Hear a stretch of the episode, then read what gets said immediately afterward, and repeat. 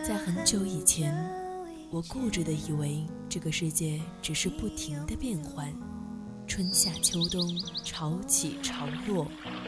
时光匆匆，淌过青春的河流，回忆里的白墙黑瓦，藏着秘密的小时光。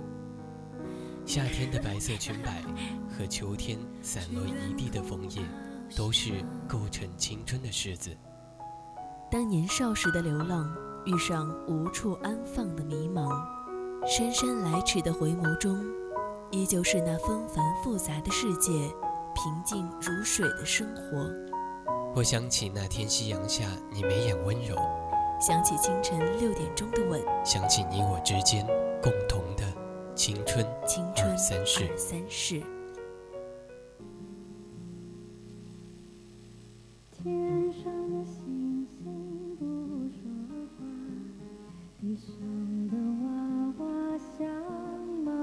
青春调频与您共享，这里是每周三中午十二点半准时开始的《青春二三事》，我是新任主播独木，希望大家能够喜欢我讲述的故事。如果你对我们的节目感兴趣，欢迎加入 QQ 听友群二七五幺三幺二九八，与主播进行互动。今天，我将与你们分享一个关于一个骄傲的母亲的故事。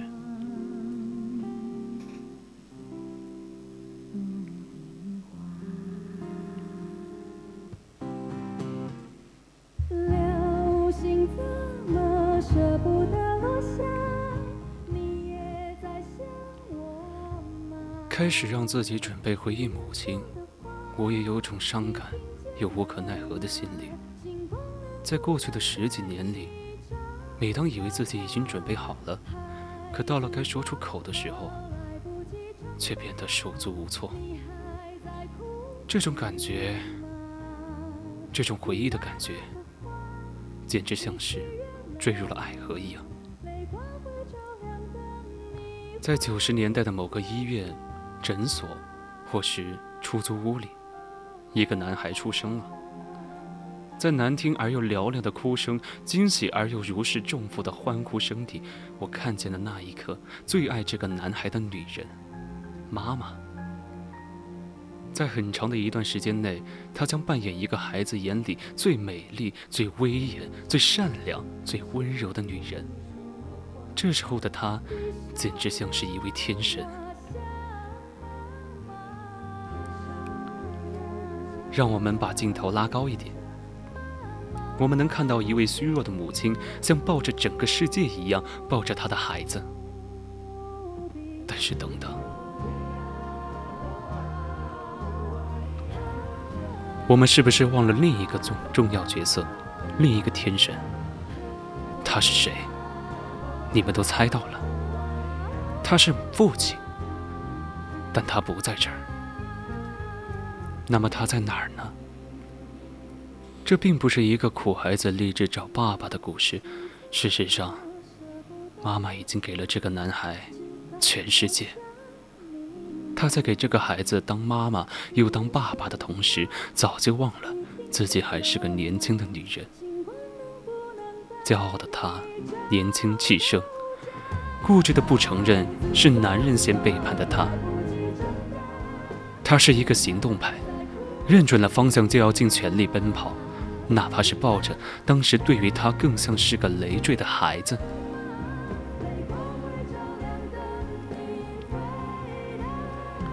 这个母亲不该生这个孩子的，很多人都这样说。凭什么要为那样的男人留下血脉？没了父亲的孩子，未来又如何成长？你何必自找苦吃？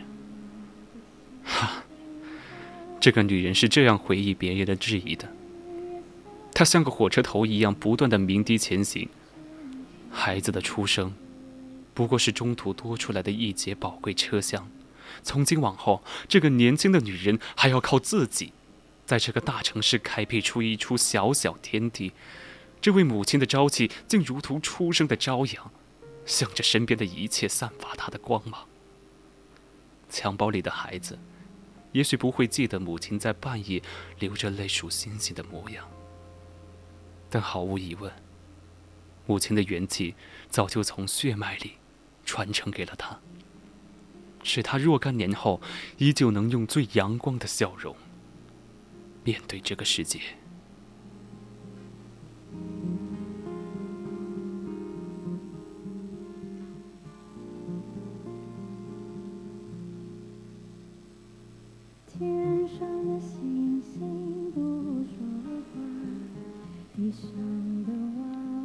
孩子长大了，会记得母亲做过的一些很小女生的事情，比如，你洗衣服的时候，会把冻得通红的手拿出来，哈一口气搓一搓，再对着老天爷哼哼几句难听的脏话，转头又看到孩子在旁边听得一清二楚的模样时，又尴尬的傻笑，挠挠头，完全没注意自己把泡沫。弄到了头上。再比如，你在厨房里切着菜，一不小心切到了手指，疼得叫出声来，马上把受伤的手指含到嘴里，眼睛也变得泪汪汪的。孩子问你，听到后问妈妈怎么了，你反而更像个孩子一样委屈地抽泣道：“妈妈好可怜，切了这么长一条口子。”结果孩子反而不知所措，于是你们俩就在厨房门口大眼瞪小眼。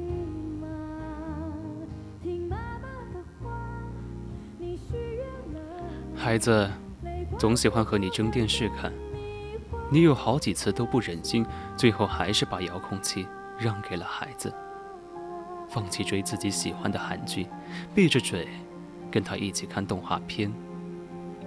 你每次都说。要盯着孩子早点睡，结果每次都是自己先倒了下去。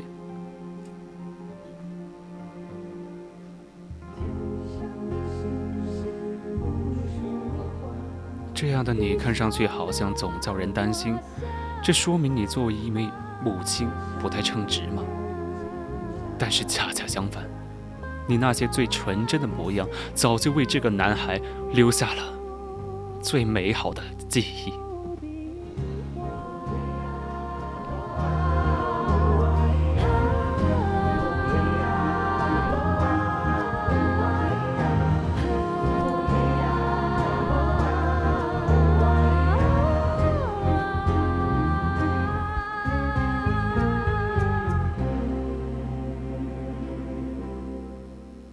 你毕竟是一位母亲。你变得越来越成熟了。对于周围的男人来说，你也变得越来越有魅力。在一次回家探亲时，你认识了生命里的第二个男人。你的身体虽然渐渐不再年轻，可思想好像依旧待在青春期。你的爱意积蓄了太久，一下子爆发的太过猛烈，那些看似绚丽的花火，彻底蒙蔽了你的双眼。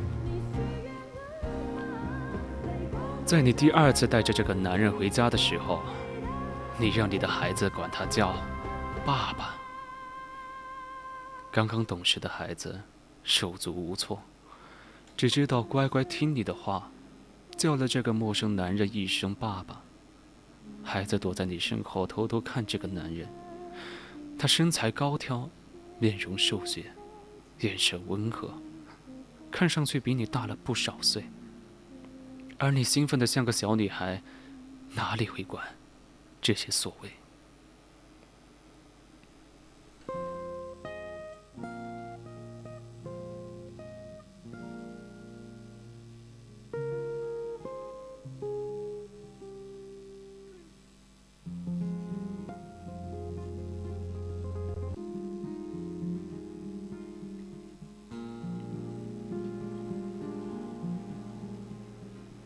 你们的小家多了一个住客，他生活的越来越随便，不去工作，拿着你和孩子争过的遥控器在沙发上躺着看电视，一看就是一天。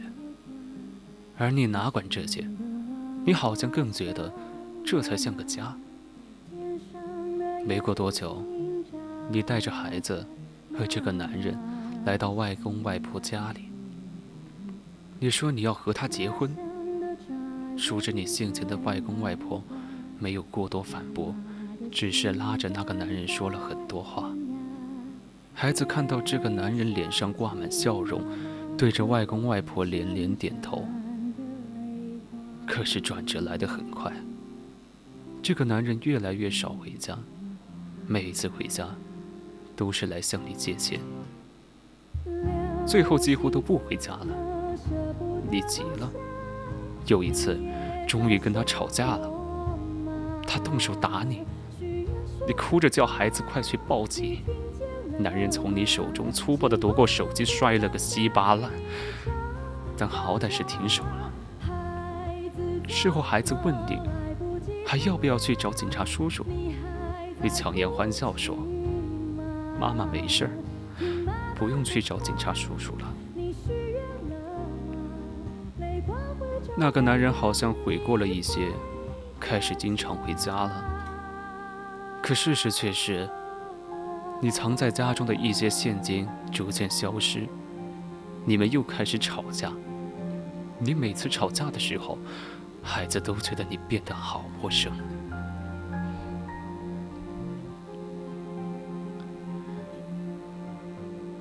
有一天，你带着孩子来到一个小诊所，告诉孩子乖乖在外面等着，等他出来，给你租动画片碟片看。孩子兴奋极了，在诊所的椅子上上上下下。可过了很久，你都没有出来。孩子忍不住钻进诊所，发现你躺在一张白色衣床上，面色有些虚弱。你勉强露出一个笑脸，从包包里拿出一块钱，叫孩子自己去租碟片回家看。你说你要晚点回来。孩子出去了，他找到医生，问妈妈得了什么病。医生看着孩子叹了口气，说：“你的妈妈把肚子里的孩子打掉了。”后来，孩子再也没见过那个男人了。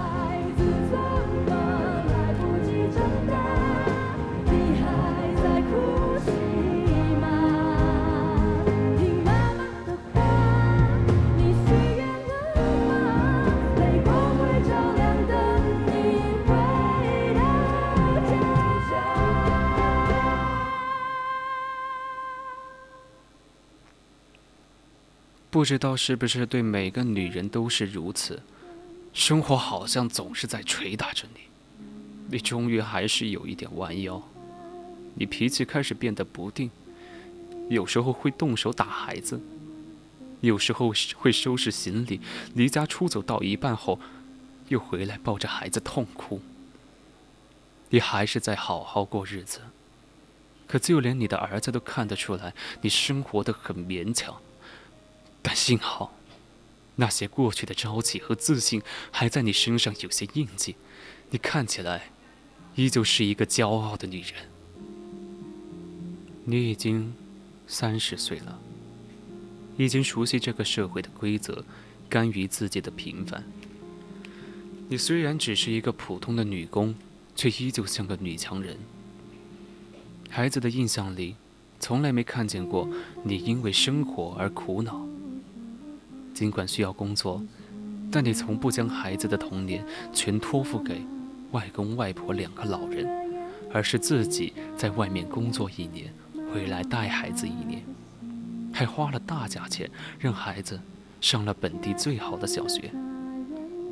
真是让人难以想象，你是怎样做到的。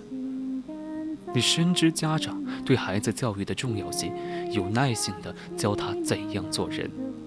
你完全不像一个只读到初二就因家境被迫辍学的人，你简直像一个贵妇，骄傲的站在孩子的身后，给他最强大的支撑。我想，这也许就是一个单身母亲的人生巅峰了吧。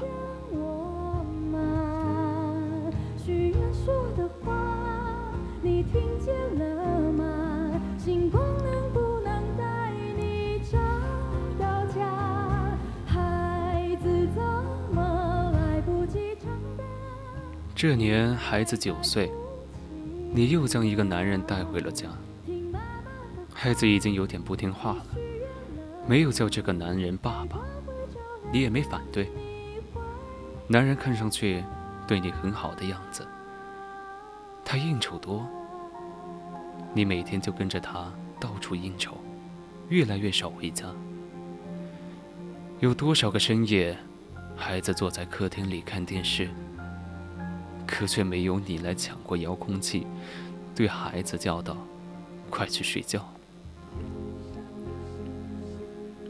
有一天晚上，孩子一个人在家，他躺在床上，破天荒的难以入睡。于是孩子开始数起了星星，数着数着，孩子的眼泪忽然落了下来，越来越多，越来越大颗。这是他第一次在夜里哭，这是他第一次感受到孤独。但是从母亲身上继承到的骄傲品质，让他没有走向极端，反而让他一下子成熟了。有一天，你带着那个男人回家，孩子微笑着向男人打招呼，看上去非常招人喜欢。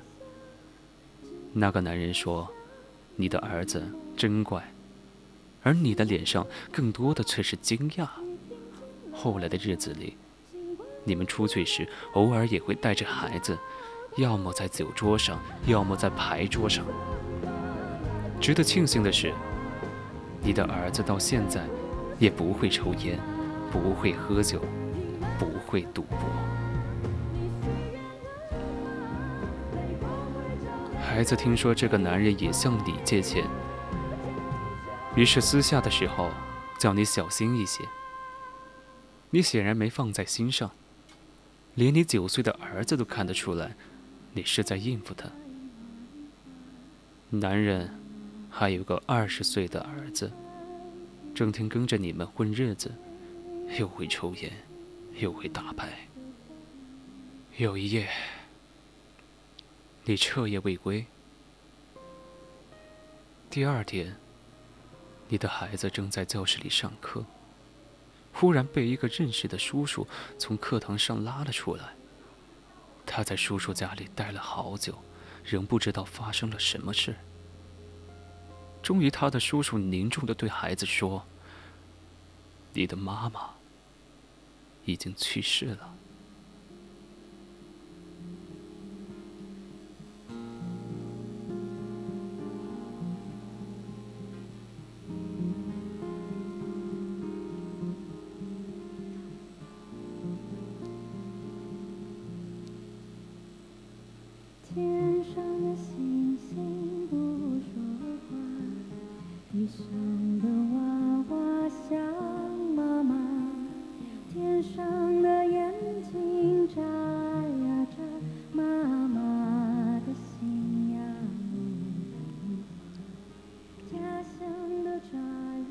怎么形容这种感受呢？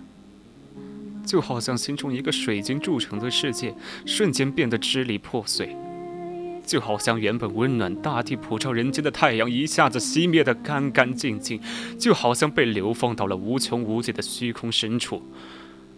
撕裂的感觉从灵魂逐渐传播到肉体，让人恨不得捏着心窝，将悲痛从心尖上挤出来。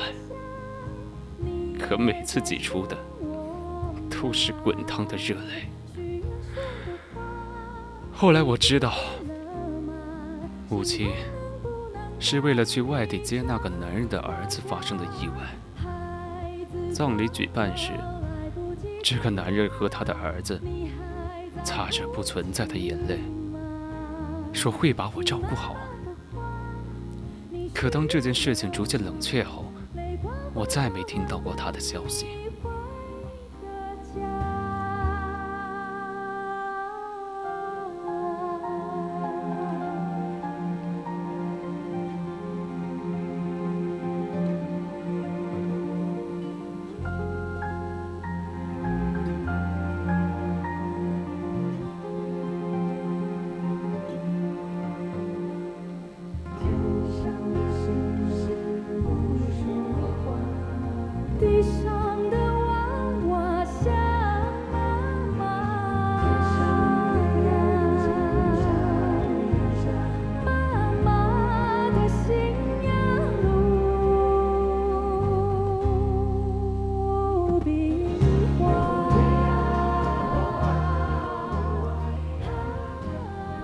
岁的我，活在这个世界上还需要什么？我问我自己，一直问了十年，到现在我什么也没要求过。我知道好好坚强，好好过日子。高兴的时候会唱歌，悲伤的时候会流泪。别人问起身世，我也能洒脱的说出来。母亲是个多么可爱又可敬的女人，也只是在这些年才明白的事情。我暗自埋怨过她，甚至恨过她，但到最后都变成思念。在过去的某些夜晚，我闭眼又回到那些日子，一个骄傲坚强的女人与一个小男孩抱团取暖，一起争论买刀郎的专辑还是买周杰伦的。今天中午谁洗碗？看韩剧还是看动画片？有时候我会感到我现在的灵魂。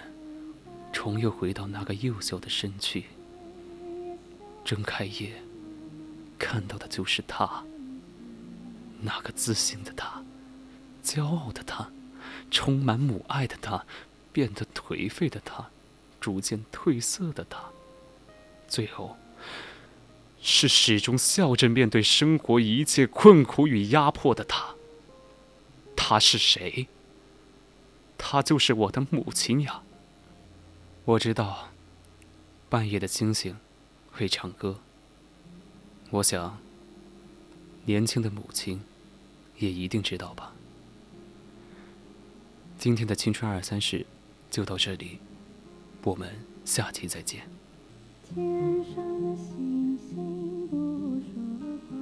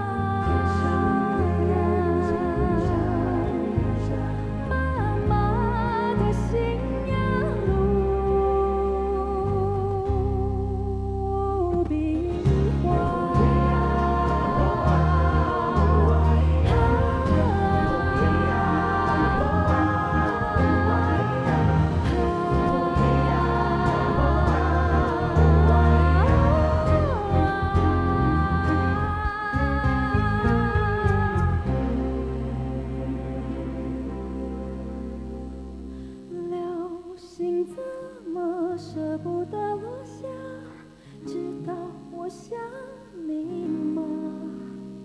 许愿说的话，你听见了吗？星光能不能带你找？